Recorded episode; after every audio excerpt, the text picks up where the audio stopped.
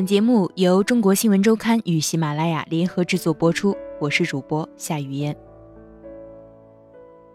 单身者的现实困境，本刊记者陈薇。在电影《B.J. 单身日记》中，主人公布里奇特·琼斯是个三十二岁剩女，一个平淡多年、有些急不可耐要将自己嫁出去的女人。然而，身边的男人们说。女人恋爱就是抢凳子的游戏。过了三十岁没有男友的女孩，就像音乐停了，还没有找到凳子的人出局了。在中国，有学者研究发现，超过一定年龄还没有结婚的农村男性被认为是异类，不但自己觉得抬不起头来，还很容易成为被村民们有意无意排斥、隔离的人群。单身汉到哪儿，人家都不放心。然而，单身者正逐渐成为一个独立群体，一个社会符号。有媒体报道，国家民政局数据显示，截至2011年，中国大陆有1.8亿单身男女。这一趋势并非中国大陆独有。台湾媒体报道，2012年台湾15岁以上的单身人口为939万人，占总人口约42%。日本国立社会保障和人口问题研究所预测，到二零三零年，日本的终身未婚男性比例将增至百分之三十，而女性则增至百分之二十三。美国纽约大学社会学教授埃里克·克里南伯格写作《单身社会》一书，表明这代表着自婴儿潮以来最重大的社会变革。我们正在学习单身，并由此带来了全新的生活方式。它改变了人们对自身以及人类最亲密的关系的理解，它影响着城市的建设和经济的变革，它甚至改变了人们成长与成年的方式，也同样改变了人类老去甚至去世的方式。结婚与单身本来都是生活的可选项，然而，在像中国这样以婚姻为本位的传统社会里，单身者。属于统计学意义上的绝对少数群体，他们游离于配偶制度之外，从观念到制度，从经济到心理，多多少少都面临着障碍，受到忽视、牺牲或歧视。种种迹象都说明，摆在单身者面前的是一条荆棘密布的艰难之路，通向充满挑战、前景却不堪清晰的未来。在这里，单身没有错。但是，会受到惩罚。未婚妈妈的烦恼。北京深秋的一天，下着蒙蒙细雨。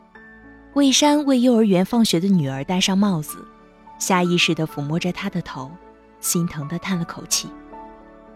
稀疏的头发软软地耷拉在小脑袋上，发际线有些高，长度不过额头。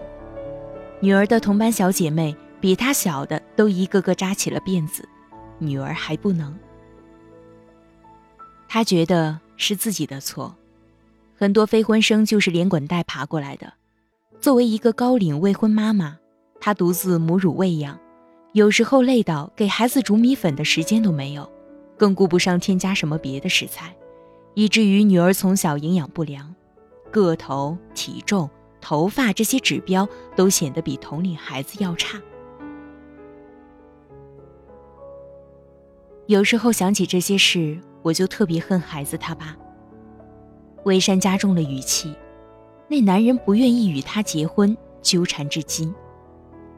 魏山快四十岁了，眼角已经有明显的鱼尾纹，因为年纪大，怀孕时医生告诉她，如果打掉这一个，这辈子可能就怀不上了。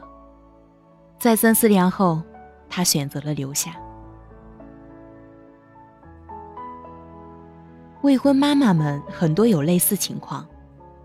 魏山认识一位未婚妈妈，她有瘢痕子宫加多发子宫肌瘤，几年前做过一次肌瘤手术后又复发，怀上了第一个孩子后一直保持至剖腹产。产后医生说，今后她已经不能再做这类手术。这意味着，这位母亲只可能有着一个孩子。魏山的女儿快三岁了，仍然是黑户。在中国现行计生政策下，生孩子必须持有准生证，而获得准生证的一个前提是有结婚证。因此，非婚生育不符合国家计生规定，属于违规生育。超出国家规定生育子女的，应当缴纳社会抚养费。像伟山这样，哪怕是第一胎未婚生育也要被收费，这是一笔数额不小的罚款。通常与各地人均年可支配收入挂钩，各地标准并不一样。魏山户籍在北京市朝阳区。二零一三年，他准备好了缴纳罚款，不料数额超出预想。当年北京市城镇居民人均可支配收入四万零三百二十一元，魏山被社区计生委告知，他需要缴纳六倍罚款，即二十四万元。这明明是我的第一个孩子，为什么要六倍征收？北京市社会抚养费征收管理办法确实规定，对非婚生育第一个子女的当事人按照一倍征收。然而，魏山孩子的父亲曾经离异并育有一女，魏山的孩子必须计算成为男方的第二个孩子。如果是第二个子女，则为三至十倍征收。魏山孩子的父亲户籍地在江西，江西罚款少些，但是他们不能在江西缴纳，因为上述规定中还有一条：只要当事人一方具有北京市户籍，另一方是非北京市户籍的，由具有北京市户籍一方当事人的户籍所在地的区县计划生育行政部门征收社会抚养费。焦灼之下。魏山想到了另一个办法，报告生父失踪。然而他很快发现，这也是一条几乎不可能的道路。在北京，缴纳社会抚养费的前提是提供生父信息、亲子鉴定证明。如果找不到人，需要对方户籍所在地公安机关开具失踪证明。然而，失踪证明是不可能的。消失的生父们往往只对未婚妈妈隐身，却和家人保持联系。未婚妈妈与生父没有结婚证，既没有利害关系，也不可能向法院提请。这意味着，如果男方无法联系，或是不愿出面，未婚妈妈们连交社会抚养费的资格都没有。孩子的生父还一度撺掇着魏山假结婚。魏山怀孕时，他不知道从哪里找到一个宁夏籍男子，让魏山奔赴宁夏与之领证。他非常满意这个安排，魏山意识到风险极大，直到出发前一刻才拒绝。于情于理于人性，我没做错什么。魏山对自己的境遇越来越不满。如今，对于那二十四万社会抚养费，他和女儿生父僵持不下。如果对方坚持不出，他只能在自己全额垫付后再去法院起诉。最好的结果不过是一人一半。他始终纠结，这与双方的付出相比，差距太大，难以接受。生育权之变。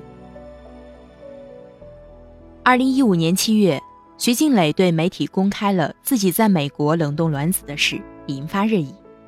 八月，央视新闻报道称，我国单身女性不能使用冷冻卵子生育。徐静蕾转发微博并表示。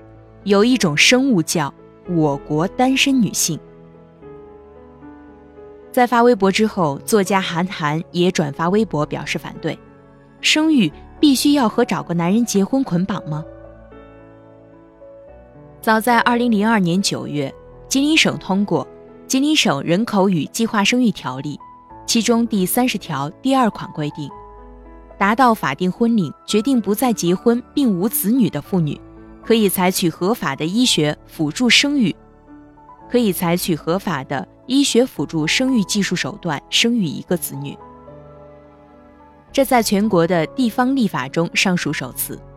它将生育权的主体扩展到单身女性，冲击了基于婚姻关系而享有生育权的传统观念。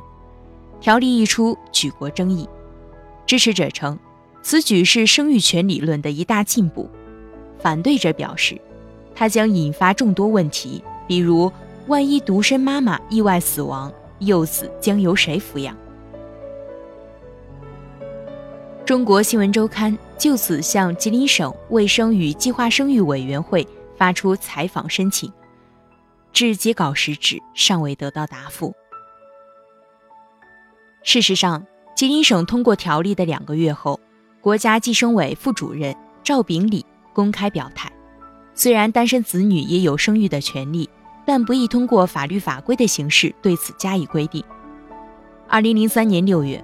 国家卫生部公布了新修订的《人类辅助生殖技术规范》，明确规定，禁止给不符合国家人口和计划生育法规和条例规定的夫妇和单身妇女实施人类辅助生殖技术，再次堵上了独身生育的大门。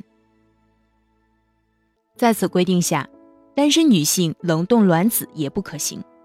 冻卵属于辅助生殖技术范畴，必须是持有三证。即结婚证、身份证、准生证，且患有不孕不育症的夫妇才可以接受辅助生殖技术诊疗。有的医院允许单身女性冷冻卵子，但在使用冷冻卵子时必须提供三证。在人类平等的意义上，任何一个人，不管是已婚者还是单身未婚者，似乎都应该享有生育、养育后代的权利。复旦大学人口研究所所长。博导王贵新教授在接受《中国新闻周刊》采访时表示：“他说，在欧美、日韩等一些发达国家，不婚不育者的数量在增多，特别是在高学历人口中，不婚不育者占有相对更高的比例。这些现象已加剧了这些国家的少子老龄化，甚至已导致其人口减少。所以在这些国家。”单身生育权是被要求行使的基本权利，有些国家甚至提倡，不管是已婚还是单身，只要有生育行为就行。在英国，未婚母亲可以很容易的在公共服务部申请到政府补助，除了物品、食品和医疗援助以外，英国政府还直接向未婚母亲发放救助金，几乎可以满足母亲和孩子的全部生活需求。在美国，未婚妈妈的帮助项目还包括房屋补贴、提供住房券，帮助那些即将失去住所的未婚母亲。然而，这些并不适用于中国国情。王贵新教授同时表示：“我个人认为，据我国目前发展阶段，单身生育权和生育权与婚姻分离问题可以在理论上做些探讨，但实际上还不宜大面积提倡。”在他看来。传统意义上的生育一般应以结婚为前提。传统观念上，如果一个未婚女性生育孩子，大家都会觉得怪怪的，甚至认为这位未婚女性有男女关系不检点等品质问题。从这一意义上说，单身生育权这个提法不太合适。事实上，在中国当下社会，不仅缺乏对未婚妈妈的支持系统，甚至还会剥夺其部分权利，比如。本应由生育保险支付的检查费、手术费、住院费、接生费、药费等费用无法报销，想要休带薪产假也需要提供准生证，只能被迫辞职。二零一一年八月，一位读者向某杂志去信称，自己在公司组织的一次体检中被查出怀孕，因尚未结婚，她多次向公司秉承错误，表示愿意做好善后处理工作。不会影响工作，但公司还是以违反了计划生育政策为由，解除了与他的劳动关系。每年八月十五中秋，北京男人王宇所在的某国家部委都要请单身青年们吃一顿饭。饭桌上，领导以热情且同情的语气表示：“要过节了，没人照顾你们，代表局里，代表局长书记，让你们感受到大家庭的温暖。”这顿单身宴，王宇吃了十几年，年纪越大，越吃越不是滋味儿。他常被要求致祝酒词，现身说法，从正面角度督促，直到最近两年国家收紧公务消费，这惯例才被取消。他今年四十三岁了，眉眼间略显年轻。工作之余，他每天练习一小时毛笔字，周末打场排球。今年计划看六十本书，已经快要完成目标。闲暇时和朋友们聚会，喝点小酒。在他看来，单身生活丰富而自由，并不需要慰问。然而，他的婚姻问题却是局里的思想政治工作重点。每年局里报送业务工作计划和思想政治工作计划，后者包括年轻职工的婚恋问题、解决困难职工生活问题等等。曾有一位领导在会上开玩笑：“今年思想政治工作的第一大任务就是帮王宇找个对象。”在中国，像我们这样传统的国家机关，领导风格还是家长式的。从内心来说，他们认为单身是一个隐患。一个不安定分子，是领导管理无能、工作不到位的表现，是一种复杂的心态。王宇说：“一位直属领导曾帮他介绍三四次相亲，第一次不成，领导还笑着说没事儿，再给你找个好的。再不成功，领导的态度越来越冷，脸色也越来越难看。这位领导既热心又有些执拗，以前遇上冷天出门。”他常常坚持要王宇多穿一件外套，不穿还会生气。在中国社科院社会发展战略研究院院长李翰林看来，在计划经济年代，国家几乎把所有的个人都纳入单位之中，而单位组织在其内部成员面前扮演着父母官的角色。他将各种社会功能集于一身，并尽可能的为成员提供多样的服务。自觉与不自觉间，逐步演变成功能多元化的综合体。去年底，局里小范围开会讨论干部任用，有人建议将王宇调至某个空缺的正处长职位，一位直属领导表示反对：“还没结婚呢，干啥呢？”此事便不了了之。与会的一位同事将此事告知王宇，催促他：“你赶紧解决吧，不解决，领导对你有看法。”有想法不好办。结婚不是加分的条件，但单身很可能是阻碍你的由头。王宇已经意识到这一点，单身只是导火索，是一个人价值观、人生观的体现。领导可能会认为你缺少大局观，缺少集体意识，或者干脆不求上进，肯定会在心中留下阴影。他们单位有着“单身不外派”的潜规则。大意是担心单身者不负责任、不被信任，不过离异的则没有关系。一九九五年参加工作时，单位还有福利分房，但单身者只有三十五岁以上才有资格申请，结婚者没有年龄限制。为此，王宇等了十年。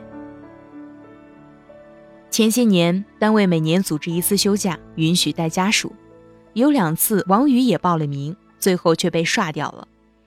一般是政治处领导给他电话，人挺多的，别人都是带家属，你就一个人，这次能不能牺牲一下？以后还有机会。王宇认为，婚姻问题是个人隐私，单位不应干涉。但在眼下，单位的封闭与顽固很难松动。他的一位年轻未婚同事曾因带女孩回宿舍，被领导约谈教育。要求他树立正确的价值观、婚恋观，以引领社会风尚。待在上海的九个年头里，女孩林勇换了六套出租房，最频繁的一年，他搬了三次家，叫苦不迭。然而，他没有上海户口，且没有结婚，被排斥在购房人群之外。在政策松动之前，单身的他是注定不能在上海拥有一个稳定的家了。二零一零年十月，上海楼市止跌回升时，上海公布了“沪十二条”以遏制房价，宣布自意见发布之日起，暂定本市及外省市居民家庭只能在本市新购一套商品住房。这意味着外省市单身人士没有资格在上海买房。林勇是从新闻上看到的，默默地在心里骂了句脏话。那之前他已经看过三四十套房子了，那时候看房比较疯狂，一堆人跟着中介看，有人当场拍板买下，其他人只能离开。他没有及时买下，不料就此失去资格。居住上海的网络红人二月丫头，曾发起外地单身反限购联盟，征集十位有相同遭遇或者同样反对上海户籍歧视限购令的美眉，一起去线下与上海市房管局约架理论，称我们支持调控房价，但我们反对地域歧视，政府强行逼婚，不婚主义者和齐天大圣何去何从？他约了几位同伴去房管局，但工作人员的答复非常坚定，称政策就是这样。在不少城市，经济适用房的申请资格也将单身排除在外。二零零七年，广州明确了经济适用房申购对象要以家庭为主，单身人士不能购买经济适用房。据称，这样是为了避免一对夫妻利用婚姻购得两套住房。对于三十岁以上的大龄单身住房困难人士，将通过廉租房制度提供保障。有媒体曾报道，一位三十六岁的北京户籍男人，为了等经济适用房而选择不结婚。北京市规定，购买经济适用房的一人户家庭年收入需在两万两千七百元及以下，两人户家庭年收入需在三万六千三百元及以下。减去他的年收入之后，如果找了一个月收入超过一千二的老婆，经适房就没了。为了买房，由中介给林勇支招，只要出钱，他们就能帮忙办个结婚证。林勇拒绝了，他不明白为什么人们宁可大方接受假结婚、假离婚这类欺骗。曾有人为他介绍相亲，说对方是多拿拆迁款而假结婚过一次的。却不能容纳真实生活的单身者。政府可以限定单身购房的条件，如年龄多少岁以上，居住多少年以上。如果发现离婚骗房，可以收回房屋等等办法。但是，一刀切的懒政思维实在让人难以接受。林勇说：“政府部门似乎自然而然地以为，没有结婚就不需要房子，单身者购房不是刚需，是可以被牺牲和忽视掉的一群人。”事实上，家庭是社会最基本的单位，这一说法已深入人心。中国既没有不婚文化，也没有不育文化。中国女性基本上是普婚普育的。中国人民大学社会与人口学院教授杨菊华对中国新闻周刊表示：“因此，国家政策的制定往往天然以家庭为单位考量。”然而。家庭视角仅仅是政策制定的一个视角而已，并非唯一视角。在以个人为单位的社会到来的今天，家庭生活只是一种生活方式。上海社会科学院社会研究所张亮曾撰文表示，在他看来，社会变迁导致了家庭形式的变化，家庭视角存在一定的风险与漏洞，比如各地为获取低保补助金。动拆迁款而出现的群体性离婚事件，都反映出把家庭作为政策设计的单位，可能反而会破坏家庭，或是有违社会公平。中国妇女报农家女杂志记者高富强关注女性权益多年，他在多次探访中发现，中国农村妇女没有娘家村的村民资格，在制度与政策的逼迫下，她们必须嫁给一个具体的男性。才能在丈夫的村庄享受村民待遇。改革开放初期，农村土地呈包到户，女孩子被认为是要嫁出去的，通常分不到土地，也不能在本村申请到盖房子的宅基地。再到后来，征地补偿与人口安置，依旧把土生土长的本村女孩子排斥在外。如果她选择不结婚，或是因各种原因离婚，那么她这辈子就没有村民资格。一切国家政策带来的惠泽都将与他们无关。据第六次人口普查数据显示，三十岁及以上女性人口中有百分之二点四三未婚，而此前第五次人口普查数据中仅有百分之零点九二未婚。十年间，这一比例增进了两倍。大城市单身者如今正逐渐成为一个独特的社会群体，其中以剩女居多。剩女是教育部2007年公布的171个汉语新词之一，官方释义为现代都市女性，绝大部分拥有高学历、高收入、高智商，然而没有婚姻。秋实只有27岁，却在一个中部省份地级市。成为旁人眼中的剩女，母亲的逼婚已经上升到让她死得瞑目的严重程度。为此，她转战另一个城市，搬到公司单身宿舍，很少回家。单身问题直接导致我的家庭关系不和睦。在家里，他每说一句话都要小心斟酌，一定避免三句后能绕得到结婚的话题，比如。如果看电视随口感叹这个男人好帅呀，妈妈便会接话：“就盯着帅的人，现实生活中怎么能找得到呢？这就是你不结婚的原因。”他请妈妈出去旅游，妈妈会拒绝，理由是：万一出了点什么事，以后说家里有一个瘫了的，谁还肯要你？一位妇产科的医生朋友劝他：如果一辈子独居，老了去医院，医院都不敢收。朋友说，按照规章制度，自己签字是可以手术的，但是约定俗成，如果没有亲属陪同就不收纸，以没有病床等其他理由搪塞过去。原因是，一旦出现医疗事故，很难解决。老了想进养老院，必须有子女或监护人、担保人签字，经营性墓地最长只能收费二十年，到时如果没有子女帮忙续费。墓地按无主墓穴处理，骨灰将被抛洒或深埋。一位网友因此评论：“原来以为独身最大的敌人只是父母，这样看来，最大敌人其实是国家呀。”尽管秋实年纪还小，他已经感受到种种只虐单身狗的不便，比如他想独自一人抱团旅游，但旅行团是以两人为基准接待，一个人报名需要补交单房差。出国办签证时，旅行社告诉他，如果是单身无陪同，被拒签的可能性会非常高。公司总是让他在节假日加班，理由是没结婚，没什么要紧的事儿。遇上公司组织体检，单身女性都没有妇产科检查这个项目，人们默认单身就没有性生活。曾经的大学老师告诉他，女生考完研。第一件要做的事就是找个好对象，赶紧站住一个，要不然等你们考博的时候就彻底没人要了。我们路过女博士宿舍楼都是躲着走。如此种种，让秋实不禁感慨：作为一个中国内陆大龄单身、不思婚意文艺女青年，这个世界对我们所投射的满满的恶意从未停止。